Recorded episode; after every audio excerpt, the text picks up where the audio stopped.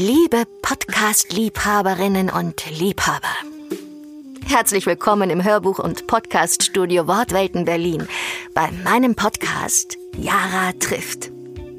Ich bin Hörbuchsprecherin mit Leib und Seele und begegne in den nächsten Folgen einigen Autorinnen und Autoren von Büchern, die ich einlesen durfte. Wir plaudern über das Leben im Allgemeinen und Hörbücher im Besonderen. Heute treffe ich die wunderbare Autorin Susanna Hanika, die extra für diesen Podcast aus Regensburg hier zu uns ins Studio nach Berlin gekommen ist, um über ihre bekannte und sehr erfolgreiche Bayern-Krimiserie Sophia und die Hirschgrundmorde zu sprechen. Für alle, die noch nie mit mir zusammen am Hirschgrundsee waren, hier die Basics. Blaues Wasser, klare Luft, in der Ferne bei schönem Wetter die Alpen. Das ist der Hirschgrund. Ein idyllischer See mitten in Bayern. Nebenan der gleichnamige Campingplatz. Doch die Idylle trügt, denn in jeder Episode wird die Saison mörderisch. Davon ahnt die neue Besitzerin Sophia erst aber einmal noch nichts, als sie anreist, um den Platz möglichst schnell zu verkaufen. Sie hat den Campingplatz am Hirschgrund von ihrer Großmutter geerbt und die Gelegenheit genutzt, um ihren untreuen Ehemann in Hamburg zurückzulassen und Hals über Kopf Richtung Hirschgrund zu flüchten. Doch kaum dort angekommen, stolpert sie über ihre Dauercamper. Evelyn, die Frone, den Hetzenegger, den Gröning, den Fashion-Kommissar Jonas? Und bald auch über den ersten Toten. Hallo Jara. Hallo Susanne. Wie ist es eigentlich bei dir mit dem Anziehen? Ist es für dich wichtig, wenn du als Hörbuchsprecherin, du wirst ja nicht gesehen, was du da anziehst? Gott sei Dank. Gott sei Dank sieht dich keiner, oder? Ja. ja. Aber ist es für dich wichtig beim Sprechen, dass du ja. Äh, richtig ja, angezogen äh, mein bist? Schuhwerk ist super wichtig. Mhm. Ähm, das hatten wir gerade heute früh das Thema.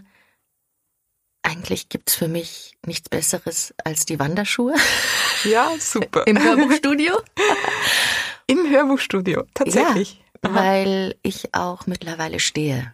Mhm. Also auch wenn ich so mh, hm, bei deinen Krimis sowieso, weil die sind so leicht und so energetisch. Mhm. Da brauche ich diesen Stand mhm. und dann kann das so britzeln hin, durch mich durchbritzeln, diese verschiedenen Figuren, die tanzen dann Aha, in mir. Ah, ja. Und da ist der Stand super. Mhm. Ähm, aber auch mittlerweile bei anderen Büchern, die dann ein bisschen getragener sind, mhm. wähle ich jetzt oft das Stehen. Aber ganz aus ähm, orthopädischen Gründen, damit ich keinen Hexenschuss kriege, mhm. weil das mhm. viele Sitzen ist einfach ah, nicht ja. toll. Und dafür brauche ich aber diese Wanderschuhe. Mhm. Und dann wechsle ich jetzt, wo es wärmer wird, dann zu Turnschuhen. Mhm. Ah ja. Bequeme Turnschuhe. Ja, ich habe mir auch schon gedacht, weil du heute in der Früh, weil ich das mit Socken rumgelaufen bin, mir gesagt hast, was ich für Schuhe anziehen könnte. Und ich habe mir gedacht, ich habe nie Schuhe an. Also gut, wenn ich rausgehe, habe ich schon Schuhe an, aber ich habe mir jetzt gut, ich habe mir dicke Socken angezogen, dass ich nicht friere oder so, aber genau. Für mich ist Anziehen eigentlich, also gut, ich bin auch zu Hause, bei dir sitzt noch irgendeine Regieassistentin irgendwo. Da wäre es jetzt im Pyjama auch ein bisschen komisch. Ei, nee, Pyjama würde nicht gehen. Ich brauche schon eine, so eine Präparation, so eine äh, mhm. Vorbereitung. Doch, äh, ganz schlunzig geht, das geht nicht. Mhm. Nee, also ich mache mich schon für mich, für das Gegenüber, weil ja äh, ich ja immer in, im Studio ein Gegenüber habe, mhm. was mich aufnimmt. Da mhm. braucht es schon, äh, das, das brauche ich. Ja, nein, das ging gar nicht. Mhm. Und du? Kannst ja, du im ich, Pyjama, kannst du da ähm, ja, kreativ tatsächlich. sein? Also es ist so, dass ich in der Früh, ähm, wenn meine Kinder aus dem Haus sind, da bin ich normal noch nicht angezogen, weil einfach, weil ich das Bad nicht blockieren will. Und dann schreibe ich erstmal eine Stunde, also die erste Stunde schreibe ich immer im Schlafanzug. Ich hoffe dann immer, dass kein Postbote kommt. also meistens kommen die ja nicht so früh, aber man muss dann irgendwie spätestens ab neun muss man sich dann schon anziehen, weil dann könnte auch der Postbote ja. kommen. Genau. Wobei wir eine Postbotin haben, eine total nette, aber die kommt dann manchmal hoch und mhm. ja, da will ich dann schon angezogen sein, weil die Leute sowieso sich denken, irgendwas stimmt da nicht in diesem Haushalt. Ich Ja. fand's nur so lustig, weil, also ich bin es eigentlich auch nicht gewöhnt, dass ich mit Leuten telefoniere, die mich dann sehen. Und ich weiß noch, unser Gespräch damals, wie du das Tonstudio vorgestellt hast, da war es so, da habe ich mir gedacht, okay, wir telefonieren jetzt dann und jetzt mache ich es mal so total geschäftsmäßig. Ich ziehe mich schon mal an und kenne mich und so. Ähm, ja, und dann hast du angerufen und wir haben eine Weile geredet und du so, und jetzt zeige ich dir unser Tonstudio, jetzt machen wir mal mit Videoanruf und so. Und ich so, wie schaut die Wohnung aus? Oh Gott, oh Gott. ja, und seitdem mache ich das immer. Ja, du neigst dazu, irgendwie so unvermutet mit Videoanruf zu kommen. Ich weiß auf Hittensee, da hast du auch mit Videoanruf gemacht. Ja, aber dabei denke ich, dass ich das ganz selten mache, weil ich das auch so. gar nicht liebe. Aber so in bestimmten Momenten ist es natürlich ein super Tool, Ja, um genau. was zu zeigen. Nein, du kannst es gerne machen. da, das stimmt, auf Hiddensee, das war überraschend. Aber ich dachte, ich muss dir diese Landschaft jetzt zeigen. Aha. Ja, manchmal irritiert's mich beim Sprechen. Ja. Wenn ich mich dann konzentrieren will, dann. Ja, das ist dann ähm, eine andere Dimension. Die Ja, hat. genau. Also ich schließe dann auch die Augen, Mhm. wenn ich. Ach so. Okay. Das Gegenüber sieht mich dann mit das- geschlossenen Augen, weil ich Ah. dann mich sonst verlieren würde in dem Ja, Bild genau. des anderen. Das wäre ja, das, das, wenn man dann da eintaucht. Das ist jetzt eine super Überleitung zu Instagram, muss ich sagen. Ja. Weil dieses äh, Verlieren in dem Gegenüber, Mhm. das ist bei mir so, wenn ich solche Videos aufnehmen soll für, für Instagram. Das sollte Mhm. ich machen. Ich war vor zwei Wochen bei den Darmstädter Krimitagen und da bin ich gebeten worden, für die Instagram-Seite dort ein Video aufzunehmen, wo ich was ganz Einfaches sage. Also auch für mich war das ganz einfach. Ich heiße Susanne Hanniker. und schreibe die Campingkrimireihe Sophia und die Hirschgrundmorde. Genau. Und dann habe ich das versucht, dass ich in der Bessunger Knabenschule lesen werde. Und ich sag's dir, ich habe bestimmt zehn solche Videos aufgenommen. Ich habe alle gelöscht wieder sofort. Und zwar, weil ich, also ich mache das jetzt dann auch, also ich schalte jetzt einmal mein Handy ein und Ja. versuch's, vielleicht lerne ich das auch. Mhm. Aber ich schaue mich dann an und bin so irritiert, dass ich mich anschaue. Mhm. Vielleicht müsste ich das vor dem Spiegel üben, ich weiß es nicht. Ich weiß nicht, wie die jungen Leute das machen, aber ich schaue mich an und schaue meine Nase an. Und während ich meine Nase anschaue, überlege ich mir, was ich sagen will. Und das ist irgendwie, ich schaffe dann diesen Sprung nicht von meiner Nase zu den Inhalt des Videos. Ja. Aber die Evelyn macht das ja alleine. Also die Na klar. Evelyn, die, die hält ihr, ihre Hand so hoch, so, Mhm. Und dann, geht's bei- labert sie. Dann geht's bei ihr los. Ja. Dann filmte sie sich ins Gesicht und zog einen perfekten Schmollmund. Dabei legte sie ihren Zeigefinger neben den Mund und gab mit viel höherer Stimme als normal diverse Plattheiten von sich. Heute war schon unglaublich viel los. Ich hatte ein paar Meetings. Wie bitte?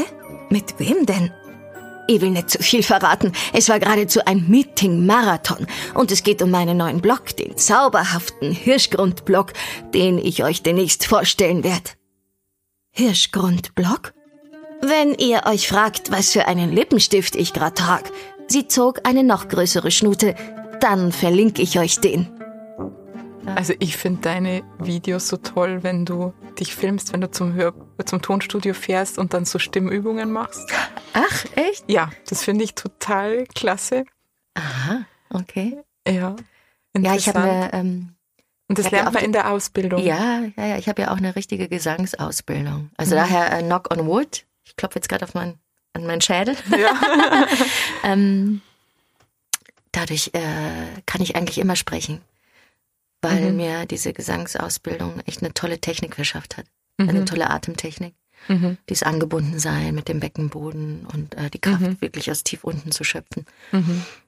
Singen ist natürlich immer noch was anderes. Ähm, da ist es dann wirklich schwerer, wenn man singen müsste auf einer Bühne. Da ist Mhm. dann eine Heiserkeit wirklich nicht gut oder dann kann die Stimme auch brechen. Aber das ist natürlich in der Sprechstimme auch möglich, aber da bin ich Mhm. durch diese Technik, die ich da abrufen kann, mh, immer auf einem guten Weg. Aber kannst du dann auch sprechen, wenn du heißer bist? Also Ja. wenn du erkältet bist, kannst du trotzdem Hörbücher äh, einsprechen, Ja. ohne dass es dann gleich so klingt. Ja, und vor allen Dingen, dass ich auch, äh, das ist genau diese Heiserkeit, dass die Stimme dann nicht bricht. Also Mhm. das geht schon. Naja, und äh, wenn man erkältet ist, dann hat man seine Tricks. Weil, es hatten wir schon das Thema, man ist gebucht, das Studio ist gebucht und es gibt ein Erscheinungsdatum. Äh, also es ist auch, kann man nicht sagen. Man kann nicht sagen, jetzt machen wir es erst in drei Wochen. Mhm. Das ist ja teilweise wirklich eng getaktet, wenn Mhm. das eben so auf kurz auf Ja. knapp alles ist. Und dann, ja, bin ich schon auch mal äh, im Studio, wenn ich nicht topfit bin. Man soll Mhm. nicht krank arbeiten. Das Mhm. tue ich dann auch nicht, aber ja, Mhm. dann ist halt da mal so ein Schnuppi. Ja, da gibt's dann schon kleine Tricks, um das Mhm. herzustellen, die Stimme und, und eine Klarheit. Darf ich mir als Zuhörer hier etwas wünschen? Zum Beispiel eine kleine Sprechübung? Willst du mal was Ich will ausprobieren? mal was ausprobieren, genau.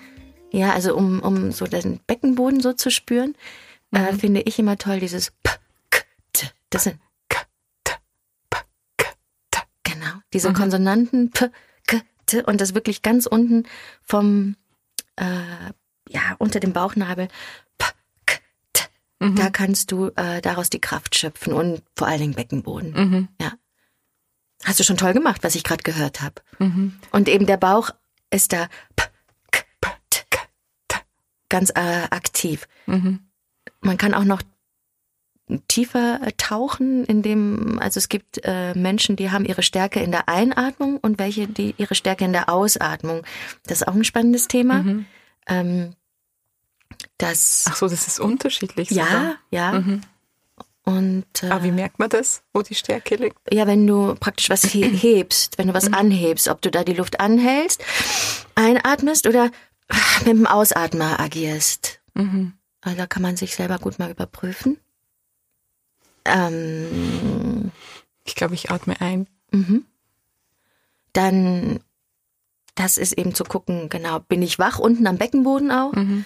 Dann dieses äh, rollende R, was du ja auch so schön sprichst. Rrrr, einfach, das mache ich in der Dusche morgens schon. Rrrr, so kaskadenmäßig, äh, von ganz tief, wie so ein Fahrstuhl. Rrrr, bis ins Dachgeschoss. Und wieder runter bis in den Keller. Ah, großartig. Dann das Lippenschwingen, das wie ein Pferd. Genau, diese Lockerheit. Und das kann man auch von ganz tief unten bis ganz tief oben. Äh, ganz tief, also ganz hoch oben. Das kann ich jetzt nicht.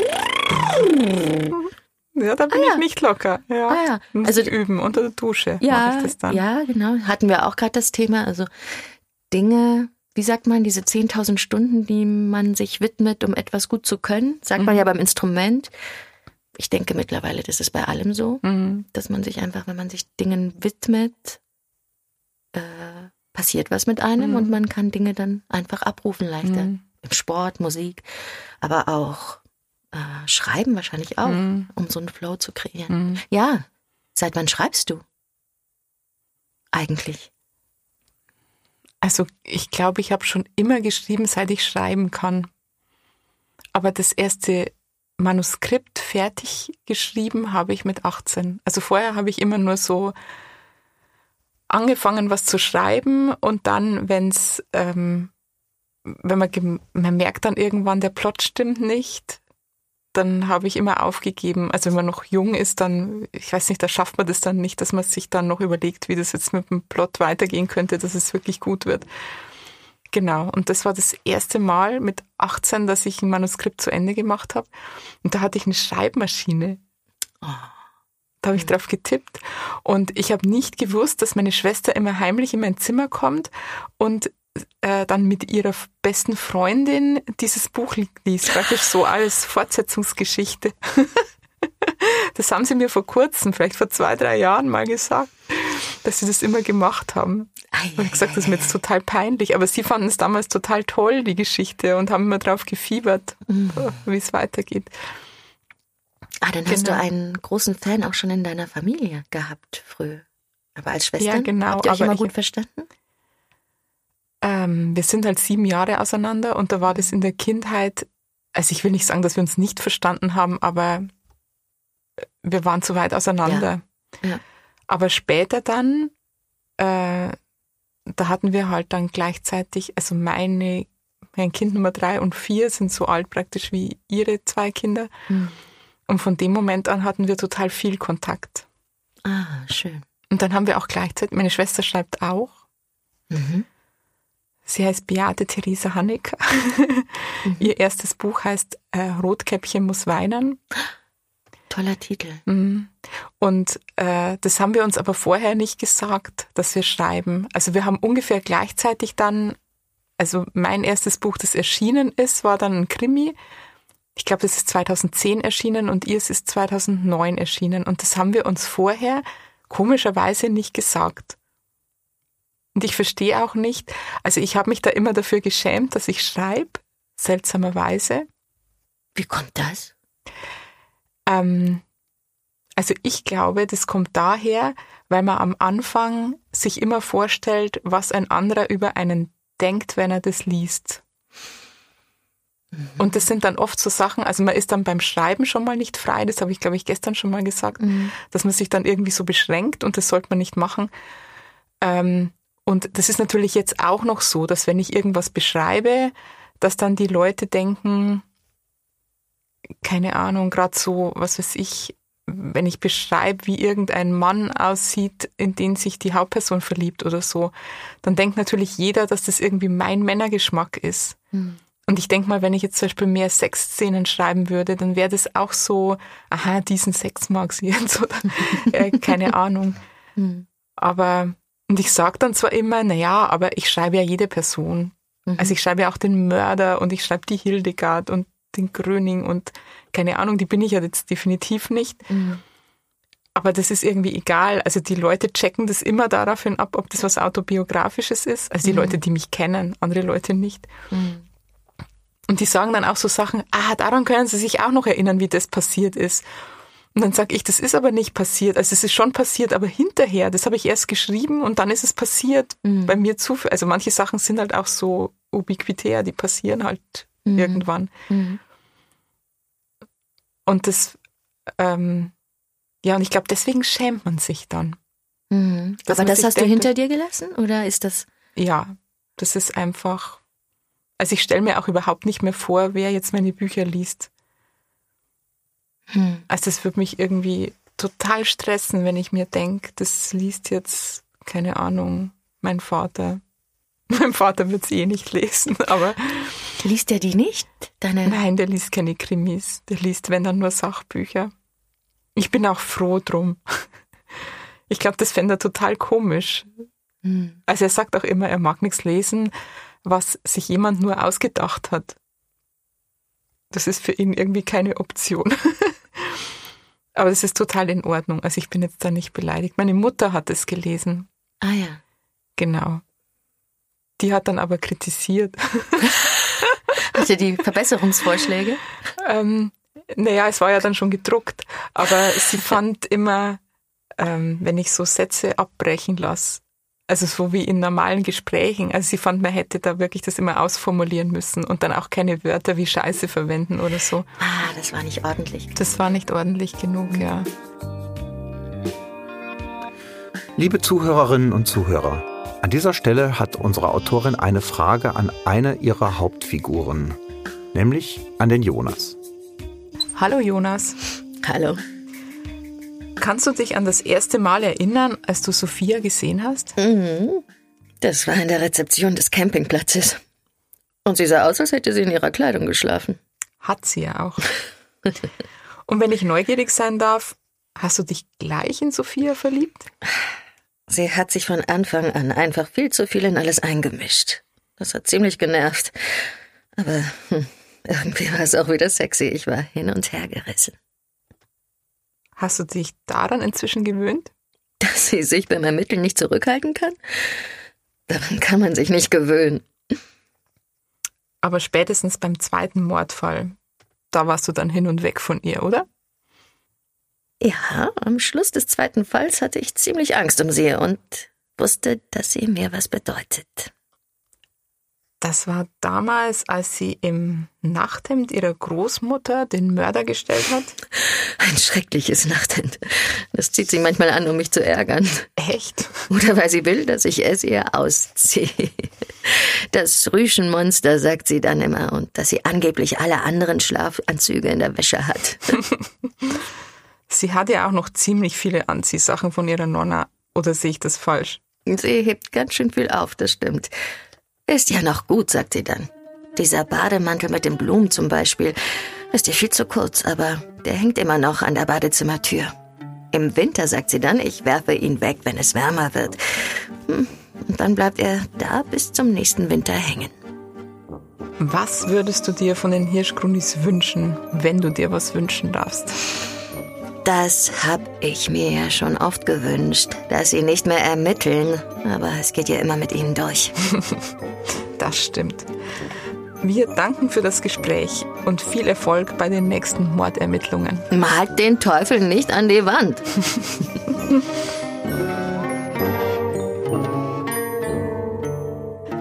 Wir haben ja bei Instagram, vor wir jetzt mit dem Podcast angefangen haben, ähm, gefragt, ob die Leser Fragen haben.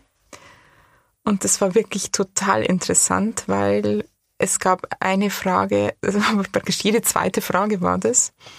Und zwar, heiraten Sophia und Jonas? irgendwie total lustig. Das äh, bewegt irgendwie die Leser. Was soll ich jetzt darauf sagen? Also wenn wir den Jonas jetzt fragen würden, der Jonas wird sofort Ja sagen. Er wird sagen, ich würde sie auch fragen. Ähm, das Problem ist nur, er ist sich nicht so ganz sicher, was die Sophia sagt. Weil, also ich bin mir auch nicht sicher, ob die Sophia heiraten will. Und zwar nicht, weil sie den Jonas nicht liebt. Also sie liebt ihn heiß und innig. Aber ich glaube, sie kann sich das noch nicht vorstellen zu heiraten. Vielleicht denkt sie sich, dass das so Pech war mit dem letzten Mal und dass dann irgendwie, äh, dass das dann wieder schief geht und dass ihr das so viel bedeutet mit Jonas, dass sie auf gar keinen Fall will, dass das schief geht. Wobei das ja nicht sein muss. Also man kann ja heiraten und es geht nicht schief. Also keine Ahnung. Also ob sie jetzt, ähm, also in den nächsten Bänden wird sie, glaube ich, nicht heiraten. Glaube ich. Aber ich kann es nicht sagen. Manchmal passieren auch für mich komplett unvorhersehbare Dinge. Und jetzt hat unsere Evelyn eine Frage an unsere beiden hier im Studio. So, liebe Susanne, liebe Jara. Jetzt kommt meine Frage. Lieber im Club feiern gehen oder Netflix zu Hause auf der Couch? Oh je. Also ich bin jetzt nicht so richtig der Feiertyp, muss ich gestehen. Wobei ich sagen muss, dass dieses, also ich habe eine Zeit lang gar nicht Fernsehen geschaut. Seit Corona hat sich das bisschen geändert. Seit Corona haben wir Netflix tatsächlich und seitdem schaue ich mit den Kindern tatsächlich manchmal Netflix an. Aber ich muss sagen, was ich lieber mache, ich gehe mit meinem Mann regelmäßig zum Tanzen. Wir sind in einem Tanzkreis und machen ja Standard- und Lateintanz und das ist, äh, das ist mir tatsächlich lieber als Fernsehschauen. Wie geht's dir da, Jara? also bei mir auch eigentlich wieder noch hm, das im Club feiern, das kenne ich schon, aber von früher. Mhm. In Wien war ich viel aus. Mhm. Ich habe immer in Wien gelebt. Und Netflix haben wir jetzt auch aber Spieleabende. Mhm. Noch kriegen wir die Kinder dazu. ja, ich glaube, das mit dem Club feiern gehen ist vielleicht, also gut, die Evelyn macht es ja. Mhm. Also die Evelyn, die, die liebt es. Aber ich glaube, bei mir ist so das Problem, dass ich alles auf die Reihe kriege. Also praktisch, dass man die Kinder hat und am nächsten Tag eigentlich auch fit sein muss äh, für seinen normalen Alltag und für sein Schreiben und so weiter. Und da kann man irgendwie nicht alles machen. Oder auch zum Beispiel mit den Freundschaften, dass man die Freundschaften erhält, da muss man ja auch investieren. Ja. Und normalerweise, äh, wenn man sich jetzt mit Freunden trifft, dann will man ja sich unterhalten. Da ist jetzt sowas wie miteinander kochen, ist natürlich super. Aber im Club kann man sich auch nicht richtig unterhalten. Also da muss man, wobei das Tanzen natürlich schon toll ist. Ja, das Tanzen ist ganz, ganz wichtig. Tanzen mhm. macht glücklich. Also das ja. äh, ist jetzt leider auch vorbei. Wir haben zu Hause abends Disco gemacht. Ja. Zu Hause Musik angemacht, durfte sich jeder ein Lied wünschen und dann wurde getanzt. Das war die dritte Folge meiner Podcast-Reihe Jara trifft. Susanne Hanika und die Hirschgrundis. In der nächsten Folge geht es dann um Frau Dr. Hannika, die Jahreszeiten, den Wintersport und wie Mann, Frau mit Kritik umgeht. Wir bedanken uns bei Wortwelten Berlin für die Podcast-Produktion und die engagierte Betreuung. Bei Simon Bertling, Christian Hagete und Meyers Nachtcafé für die tolle Musik. Und bei meinen fantastischen Leserinnen und Lesern und Hörerinnen und Hörern für die Fragen und das Zuhören.